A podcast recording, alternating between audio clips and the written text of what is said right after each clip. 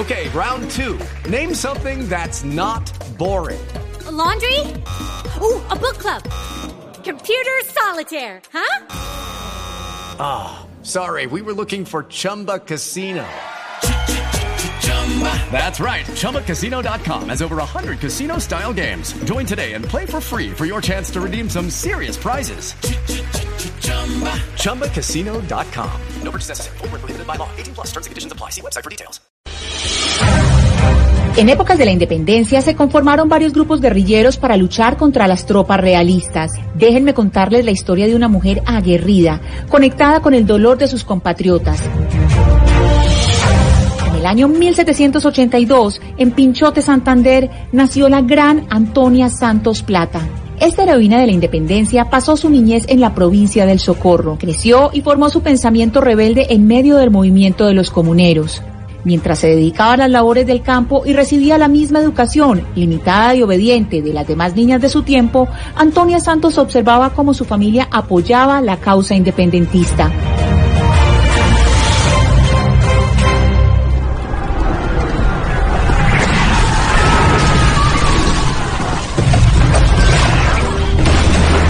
Esta mujer es quien conformó y mantuvo en pie las guerrillas de Coromoro y Cincelada, la guerrilla de Coromoro, que operó desde su hacienda, El Atillo, fue un grupo rebelde liderado por Fernando, hermano de Antonia, en unión de los cabecillas José Gabriel Tobar, Camilo Gaona y José Manuel Ruiz.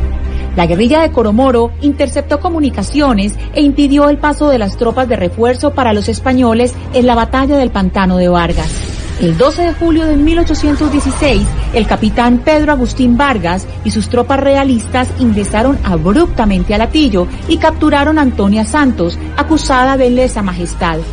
Con ella también se llevaron a su hermano Santiago y a otros parientes y empleados de la hacienda. Cuatro días después, Antonia Santos fue sentenciada a muerte con Isidro Bravo y Pascual Becerra.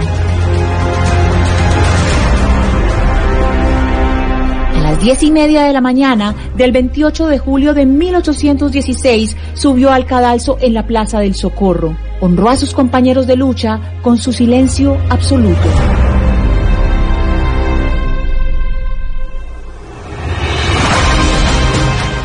De la línea familiar colateral de la gran Antonia Santos descienden dos presidentes, Eduardo Santos y Juan Manuel Santos. El batallón número 7 de la séptima brigada de la cuarta división del Ejército Nacional de Colombia lleva el nombre de esta mujer memorable, Antonia Santos Plata.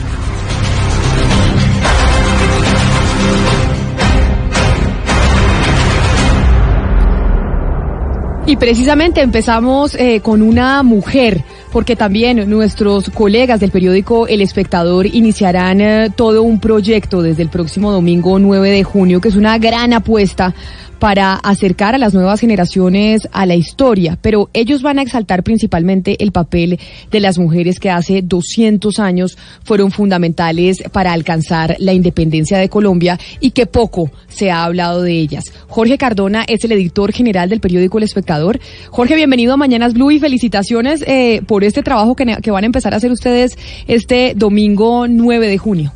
Bueno, Camila, muchas gracias. Un saludo muy especial a todos los oyentes de Blue Radio.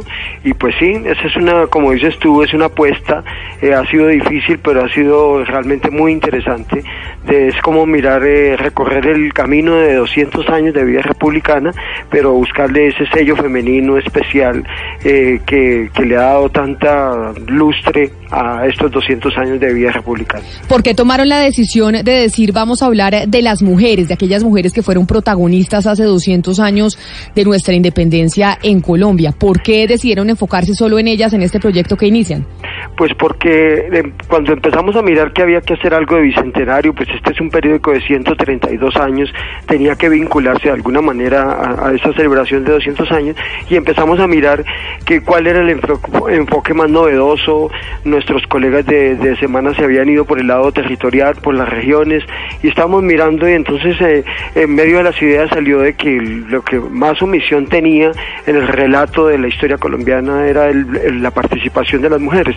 Y, empezamos a mirar y evidentemente hay una omisión grandísima, mucho tiene que ver con que, las normas fueron muy desiguales en su trato, pero también había unas mujeres muy interesantes y de ahí entonces nos, nos quedamos y empezamos este rastreo que continúa, eh, que ha sido muy complejo porque hay épocas donde realmente se silencia mucho, hay muy pocos nombres, pero ha sido una labor mm, para mí en lo personal muy constructiva y en lo profesional pues extraordinario conocer realmente tantas cosas tan maravillosas que ha dado la historia desde la perspectiva femenina.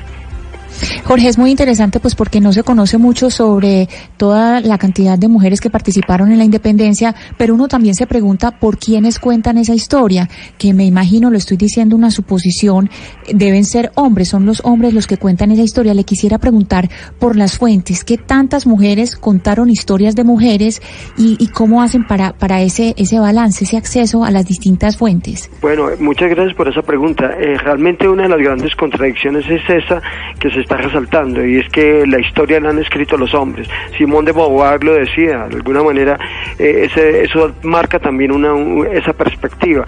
En los últimos tiempos, sin embargo, ha habido historiadoras colombianas muy notables que han hecho trabajos eh, realmente excelentes sobre el, trabajo de las mujeres. Entonces eh, se ha venido cambiando un poco esa perspectiva y, hoy en día hay unos magníficos aportes. En el año de 1990 hubo un trabajo que dirigió eh, la historiadora Magdala Velázquez Toro y que produjo dos tomos sobre las mujeres en la historia de Colombia, donde ahí hay, realmente unos aportes fundamentales, por ejemplo, de Evelyn Sherpak, que hace uno sobre las mujeres en la independencia que realmente es lo más completo que yo haya visto sobre, sobre mujeres con papeles concretos en la campaña libertadora y, por ejemplo también van surgiendo eh, todo el aporte que hace Soledad Costa de Samper y que tiene hoy en día historiadoras muy autorizadas que han explorado esta extraordinaria mujer escritora del siglo XIX.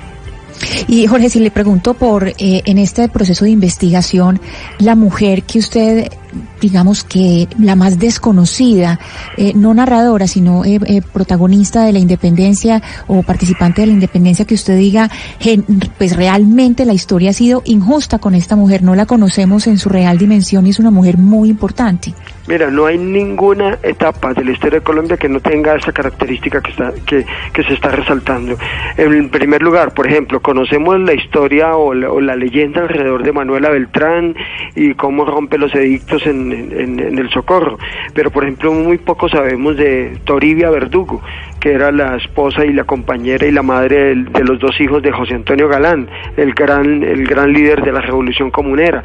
O por ejemplo sabemos, sabemos de, Magdalena Ortega, que era la esposa de, Antonio Nariño, eh, pero poco sabemos de Bárbara Forero, y Bárbara Forero es una mujer extraordinaria que, que que tiene un papel crucial en la jornada del 20 de julio de 1810 porque es una de las chisperas de las que de que mueve todo el pueblo hacia la plaza central para forzar la Junta Suprema. Esta es una mujer que pasa un poco desconocida en la historia. Hay un escritor llamado Enrique Santos Molano que la rescata y hace un, hace un muy buen perfil de ella. Entonces, eh, si vamos mirando, por ejemplo, en, en los tiempos de, de, de Bolívar, que son los que nos ocupan en estos 200 años, la cantidad de mujeres extraordinarias que mueren porque ustedes empezaban con toda justicia con Antonia Santos y Antonia Santos, Policarpa Salabarrieta y, y Mercedes Ábrego son como las tres más, más recordadas de las llamadas eh, luchadoras de la campaña libertadora de Simón Bolívar. Pero por ejemplo ahí estuvo María de los Ángeles Ávila, que tenía una tienda en Tensa y que termina fusilada por, por, por, ayudar a los patriotas en el Casanare. O hay una mujer llamada Rosa Canelones, que es una araucana, que vestida de hombre y al lado de su hermano combatió en Gámeza, combatió en la batalla del Pantano de Vargas y en la definitiva batalla de Boyacá. Entonces ahí uno se sorprende realmente de ver cosas tan extraordinarias que le provee a uno la historia pensando en, en esta perspectiva.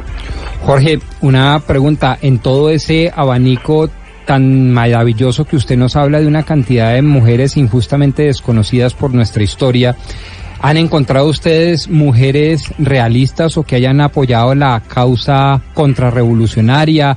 Eh, mujeres que dijeron, digamos, defendamos a Fernando VII, pero ataquemos a Napoleón Bonaparte y Pepe Botellas, unas mujeres, digamos, distintas a las del común de su época?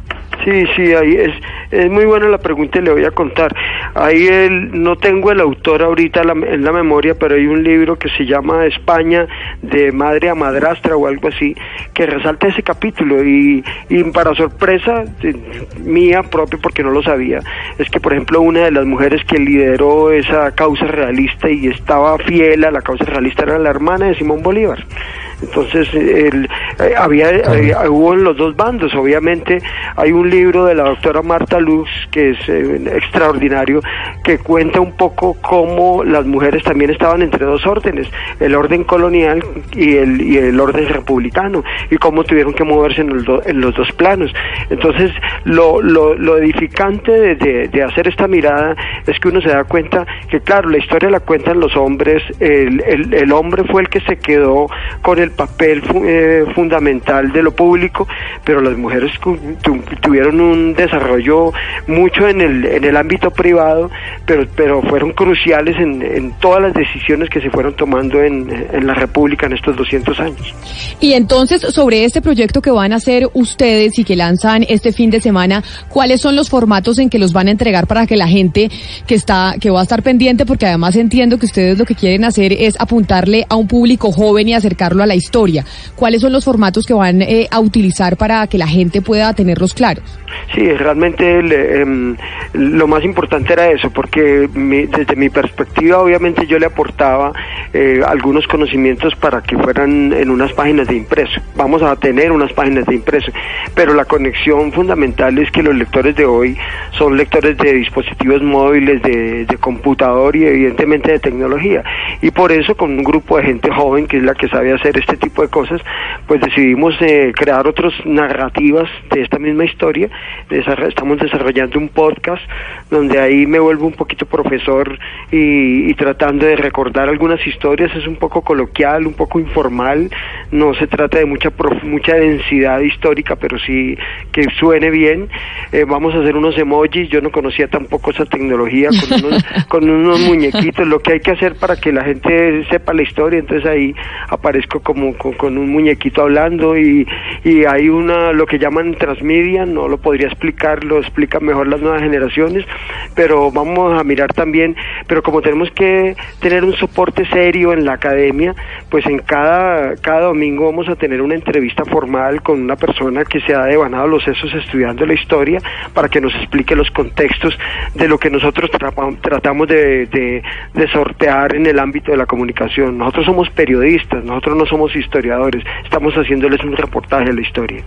Pues Jorge, felicitaciones por este nuevo proyecto que, que arrancan, como le decíamos, nosotros estamos acá haciendo Bicentenario también todos los miércoles, así que nos encanta. Cuando quieran mandarnos algo para la sección del miércoles, aquí estamos a la orden para, para poner aquello que ustedes eh, hayan trabajado. Así que, pues que felicitaciones. Bueno, Camila, muchas gracias por, por la propuesta, muy claro que la vamos a aceptar y, y bienvenidos también los contenidos de ustedes, a, nuestros somos, somos de la misma casa, de manera que extraordinario y todo lo que se puede hablar sobre Bicentenario y todo lo que se puede hablar sobre historia es crucial en, en la sociedad colombiana. Claro que sí, es Jorge Cardón, el editor general del periódico El Espectador, hoy hablando en nuestra sección de todos los miércoles, el Bicentenario.